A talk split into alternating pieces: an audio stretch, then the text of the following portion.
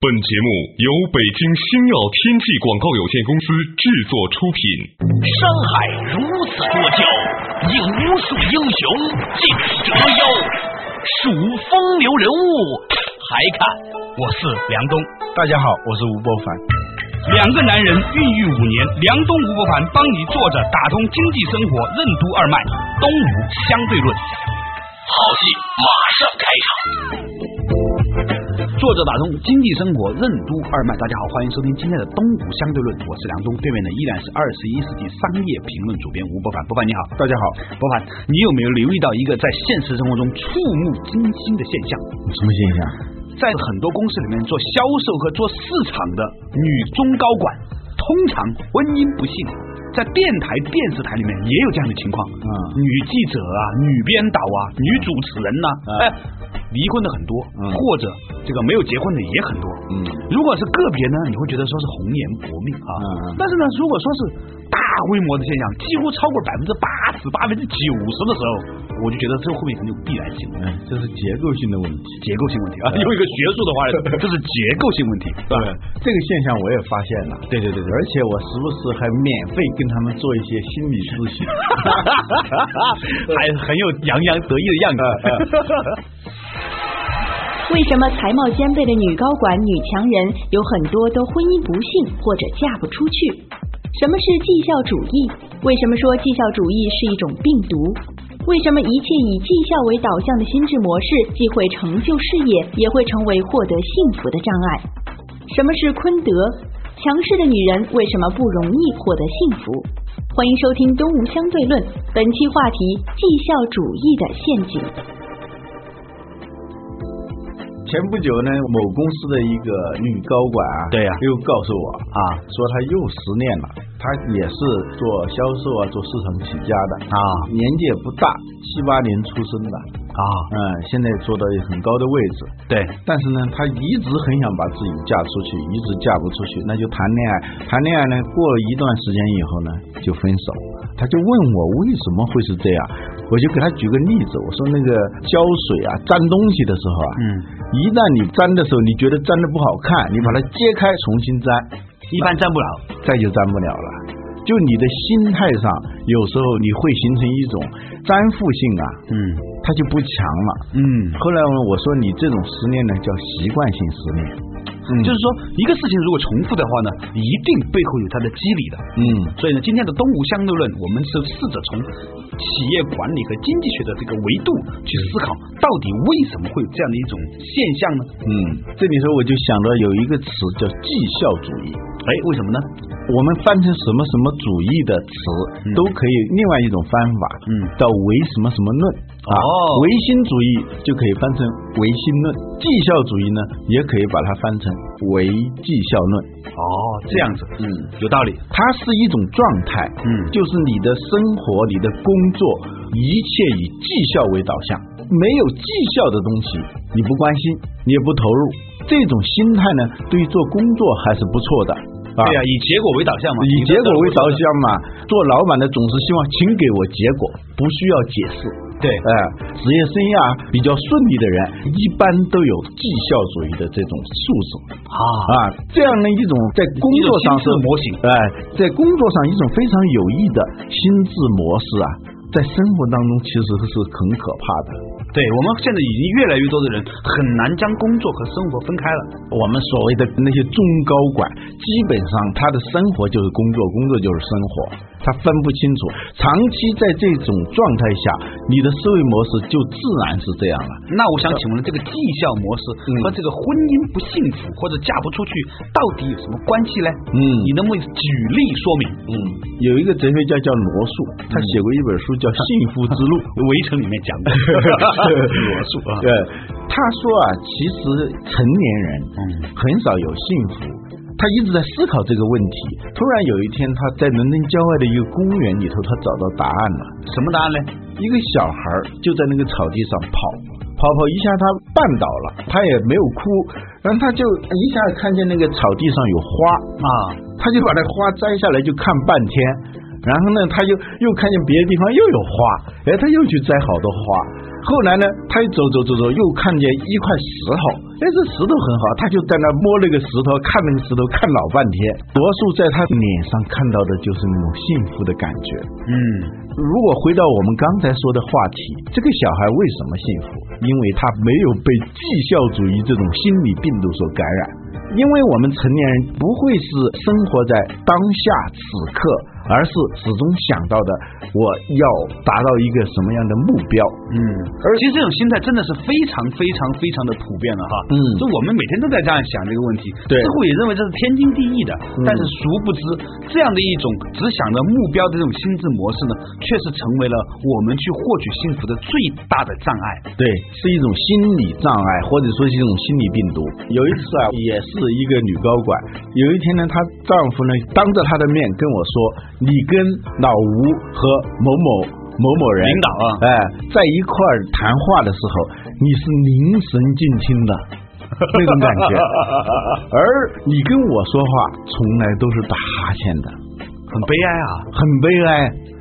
后来他就来问我，那这个女高管，哎，就来问我为什么会出现这样一种现象？你给他了什么样学术上的回答呢？也是跟绩效主义有关的。嗯，我说你是从做市场、做销售起家的，你一直处于一种弱势状态。对，你要把别人的钱从兜里拿出来。对，你的工作方式是不断的去有求于人。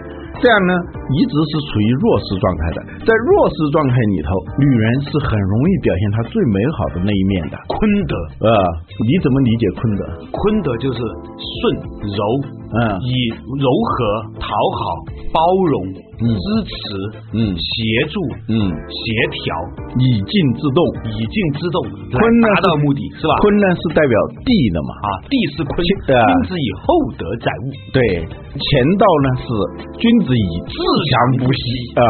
这个乾道是主动的嘛，积极的、侵略性的，是这样一种状态。坤道呢是接受的、顺从的、包容的、以静制动的，是这样一种状态。所谓乾道、坤道，它不仅仅是。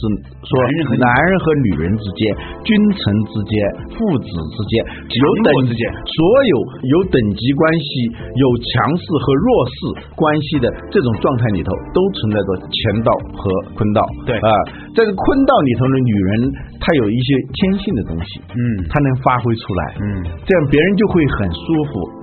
尤其是在跟客户打交道的时候，或者跟领导打交道的时候，哎，他都表现出最美好的这一面，也不是假的，嗯，也不是假的，已经成为习惯，对，嗯，但是呢。他一旦，但是呢，中间后面有个东西，就是他的这一切所有的行为虽然不是假的，但是他有一个绩效作为支撑。对，第一个前提条件是他处于弱势状态，第二个他是有绩效的。换句话说，他这样做了，他有好处，这有好处。他在跟客户打交道的所有表现的这种柔顺呐，这种美好的这些东西，最后是有导向的，导向就是签单。嗯，又或者说你跟领导也是这样的嘛，最后也是认可你。然后提拔你是这样一种关系，对，一个是弱势状态，一个是绩效主义，这两个使得你把你的一些不好的东西啊，像个防火墙一样隔离着，隔离开来了。然后呢，呈现出作为一个女性嗯。的美好的一面，对，再加上还有长得比较漂亮，是吧？对，比较聪明，嗯，所以呢，最完美的一面都交给了社会公众，嗯，但是一旦进入婚姻。甚至不进入婚姻，就是在稳固的恋爱关系的时候，这两个前提都没有了。哎，有意思。第一，你不再弱势。你结婚了，你还弱势什么？你可以想吼就吼吗？对呀，可以。我的地盘我做主了吗？对呀，我能吗？对。第二，你不是绩效主义的吗？你不需要在他家里考核绩效，是吧？对，不需要考核绩，你的绩效已经完成了吗？你就是已经结婚了嘛，已经把自己嫁出去了嘛。对。所以他不再有更多的什么绩效来牵引他，对，来制约他，让他表现出我们说的那个坤道出来。嗯。呃，所以呢，就可以解释他为什么跟领导、跟客户。更或者说，既不是领导，也不是客户，但是呢，可能有一定的影响力，可能将来会有求于潜在的领导和潜在的客户。呃，这样的人在一起说话的时候，他真的是凝神静听的啊。我注意到我们在一起吃饭的时候，我手一动，他知道我是在要拿餐巾纸还是拿打火机。呃，老公就没有这种待遇。呃，后来她的老公就说啊，我跟你之间这种冲突啊，并不是因为我要求太多，实际上我要求非常的低，我只要求有客户的待遇。所以我看见你跟客户说话的时候是另外一个人，你回到家里跟我是这样一个人，因为跟他关系好，我就说了一句，我说这叫痴心妄想。因为你没有绩效给他，也没有，你也没有让他做成弱势啊，对或者你不够强势。因为一般这种女高管，起码不是靠老公养活的，这些人是不可能靠谁养活的。对，靠老板养活，靠客户养活，嗯对，但是不靠老公养活。嗯，对，顾客是上帝，老板是上帝，老公就不是上帝了。所以最让人烦恼的事情是什么呢？就是年轻的时候，两个大学生都一起工作，是吧？呃都同一起跑线。呃但是呢，如果一个女孩子呢又聪明，又受过高等教育，嗯又在职场上啊受大家关注的话呢，通常啊比老公爬得好。嗯，肯定是这样。嗯所以现在做男性的，其实很悲哀的。嗯，这里头的的确确还有一个隐患。嗯比如说你是青梅竹马，后来就结婚了。当时谈恋爱的时候的选拔的一个标准啊，还真没有我们说的这两个因素。第一，没有什么强势和弱势。对大家都在大学里头嘛，有什么强势和弱势，都是学生嘛。对将来是干什么都不知道嘛。嗯。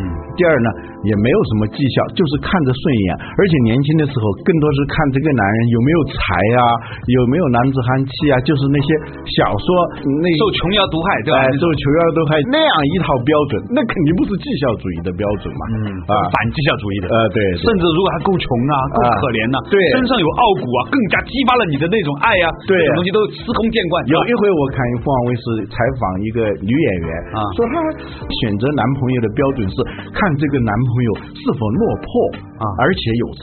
说越落魄越有才，越有才就越落魄。如果是这样一个男人，对她的吸引力就非常非常的大。后来她就会去嫁给他，嫁给他了以后，她就每天要面对柴米油盐，就是这些生活的这些琐事。简单的说，是绩效主义通行的那些事物啊，这想起来就很悲哀了，是吧？非常悲哀了。其实呢，到底为什么这些女高管呢，或者是女记者啊，是吧？婚姻不幸福，或者说嫁不出去呢？我觉得可能还有一些其他的原因。但是呢，我们可以稍事休息一下，马上继续回来。为什么人们会对不产生绩效的事物天然的不感兴趣？为什么说人生最重要的事情都是不讲效率和绩效的？为什么文人很难在商业上取得成功？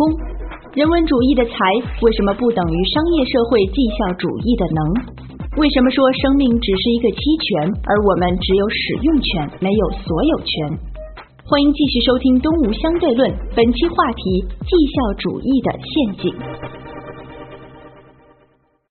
梁东吴不凡帮你坐着打通经济生活任督二脉，东吴相对论。作者打通经济生活任督二脉，继续回来的东吴相对论。刚才呢，我们两个人呢探讨了一个很八卦的问题，是吧？对男人八卦起来啊，对很可怕的。对，有网友听到我们节目说，男人要是八卦起来，也可以惊天地泣鬼神。对对对，那刚才呢，我们探讨了一个话题啊，就是那一些女高管，尤其是做市场、做 marketing、做 sales 的这些女高管呢，由于一开始的时候呢，她们处在弱势的方位里面，加上又有长得蛮漂亮，然后呢，知识水平也比较高，所以呢，她懂得或者是不意识的把她们作为女性的美德展现到了工作里面，这本来是一个好事啊，但是呢，对于老公来说呢，这就是一个很悲哀的事情了，因为老公不能给她绩效，是吧？而且呢，老公呢也不能够在家里面建立真正的强势关系，对不对？就你再强势，回到家里面都平等了嘛，对吧？但是他的心智模式一旦建立起来，就有这样的问题了。我觉得是不是还有另外一种可能性？这种可能性是什么呢？就是说，现代的女性啊，她们出去工作的时候呢，接触的男性都很优秀，嗯。他不是一个优秀男性，是许许多多优秀男性，嗯。而人性里面有一个特点，喜欢呢做最大公约数或者最小公倍数，有没有？就是说，她看到的八个男人，她会把这八个男人的优点集中在一起，去要求老公。而另外一方面呢，男人有的时候那种虚荣感又会作祟，就在自卑之中呢，又发生出了诸多的抱怨，加上他女高管嘛，在外面肯定工作很忙了，有一些是要应酬，这种抱怨呢，又会形成了各种的这种冲突。它不见得是某一件具体的事情，日积月累之后呢，就会形成了彼此之间的不信任和痛苦。嗯，因为场变嘛，嗯他不是在弱势，不是在绩效主义这种能量场里头，嗯，他回到家里头呢，他是强势的无绩效状态，有很多事情，比如两个人一起散散步，他会在下意识当中想这有什么用？董桥啊，有一篇散文里头啊提到这么一个现象，我觉得挺有意思。香港的一个女高管找了一个大陆的男朋友，这个大陆的男朋友到了香港以后呢，他还保持着一种乡土气息啊。嗯他突然提出来说：“我们上山顶去看月亮去吧。”那个女高管说：“月亮哪个月亮？” 就他的绩效主义这种思维模式里头啊，不产生什么绩效的东西啊，他天然的不感兴趣。嗯，这也可能是因为呢，我们工作压力比较大啊，嗯。有限的时间只能做最有用的事，嗯。所以呢，这个心智模式建立起来之后呢，就很痛苦了。嗯，啊，这也是现代人不幸福的根本，我觉得。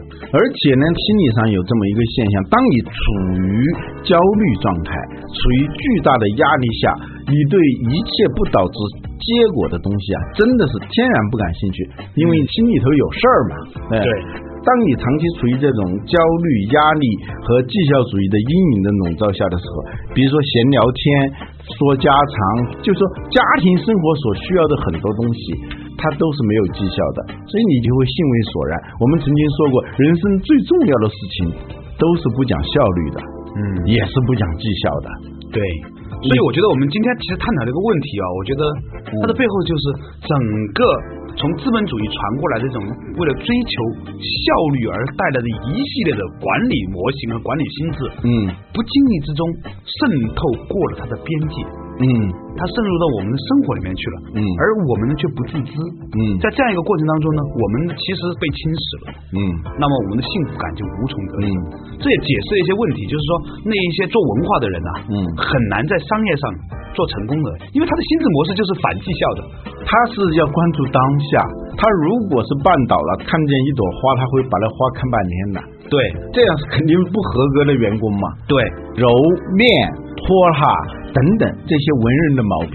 嗯嗯，反过来也一样，因为你按照现代商业社会对人的那种要求，需要什么什么高绩效人士的七个习惯等等这些东西来过家庭生活，跟亲朋好友相处的话，你就遇到数不清的这种障碍。嗯，所以呢，就尽管我们是一个商业评论节目哈，嗯偶尔呢，我们会也会在反思，到底商业社会给我们带来了什么？嗯它除了带来效率以外，其实也带来了无趣。嗯我觉得这个点呢来说呢，体现在另外一个很有趣的一个现象上面。嗯你有没有留意到，管市场的人，在一个以销售绩效为导向的公司里面呢，常常是最痛苦的一个人。嗯我个人认为呢，它的深层次的原因就在于市场啊，它还和广告和行销和人的心智有关系，所以它多多少少是有某种的人文主义情怀的。那么他呢，会自不然的会把他的这种矛盾呢带到这个体系里面来。嗯，最后呢，他会面对他一个冲突。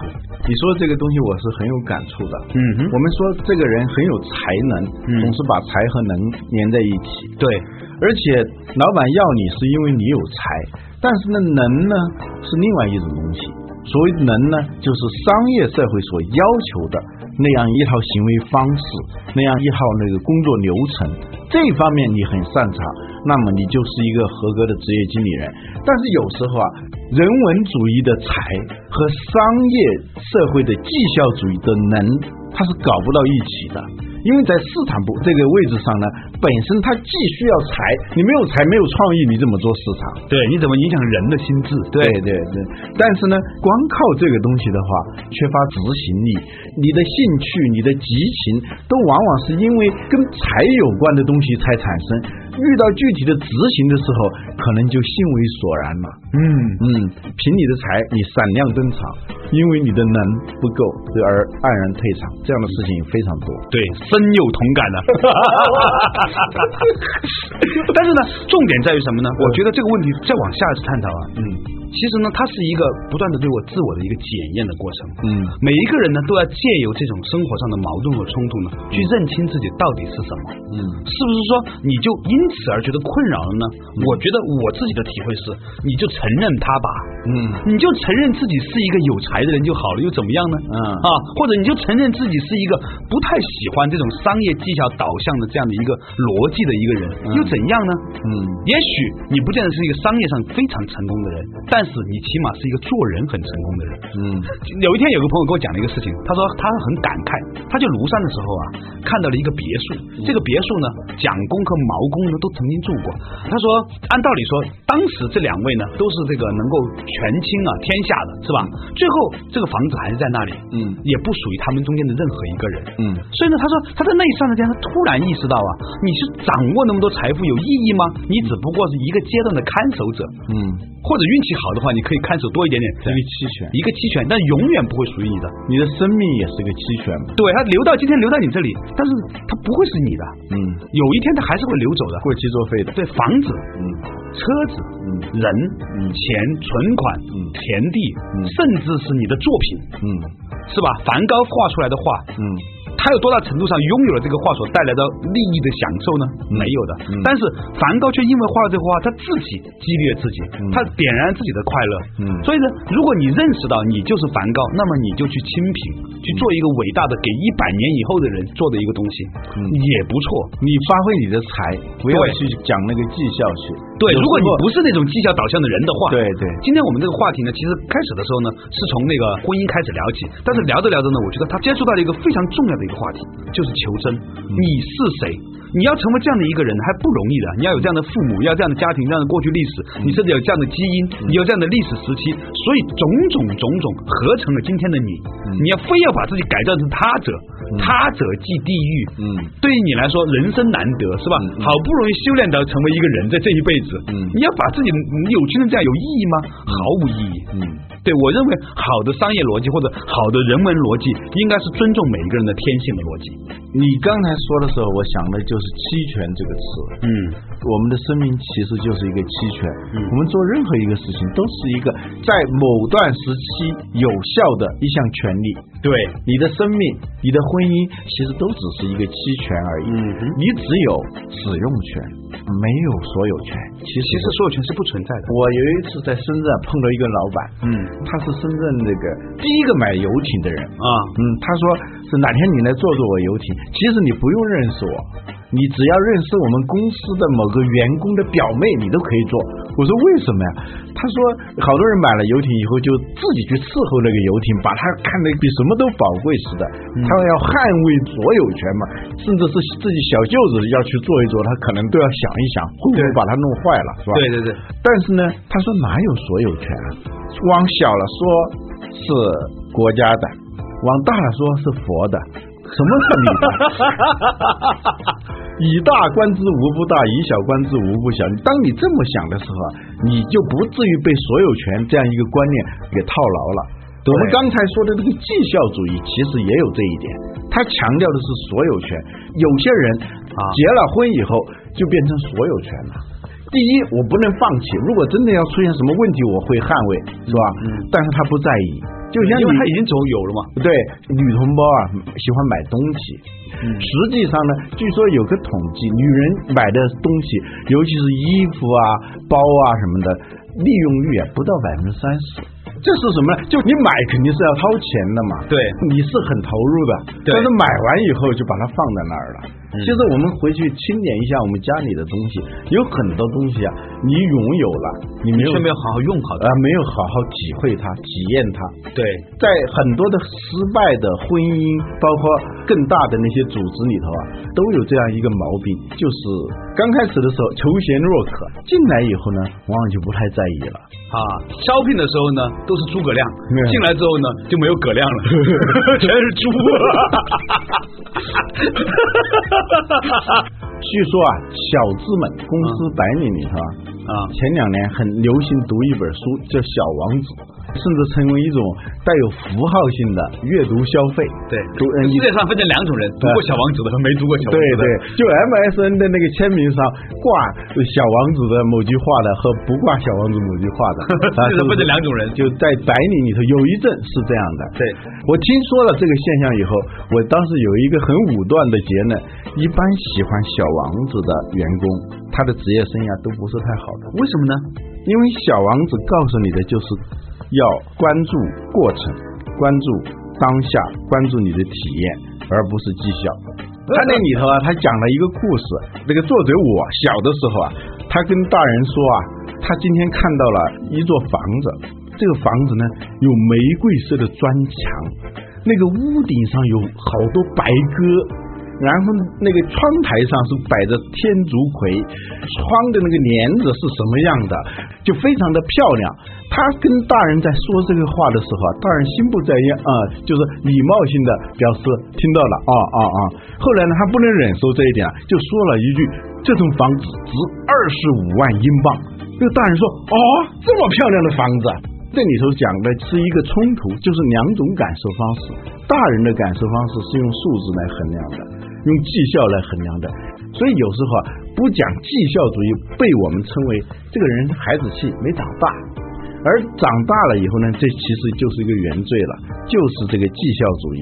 所以呢，我们无论是在事业上还是婚姻上这种失败啊，我觉得都跟这个绩效主义有关系。嗯嗯，那当然还有一个重要的原因，那就是因为呢，现在职场上呢，女性是太多了。嗯日本啊、再优秀的女性在结婚以后都回家了，嗯这有两个好处。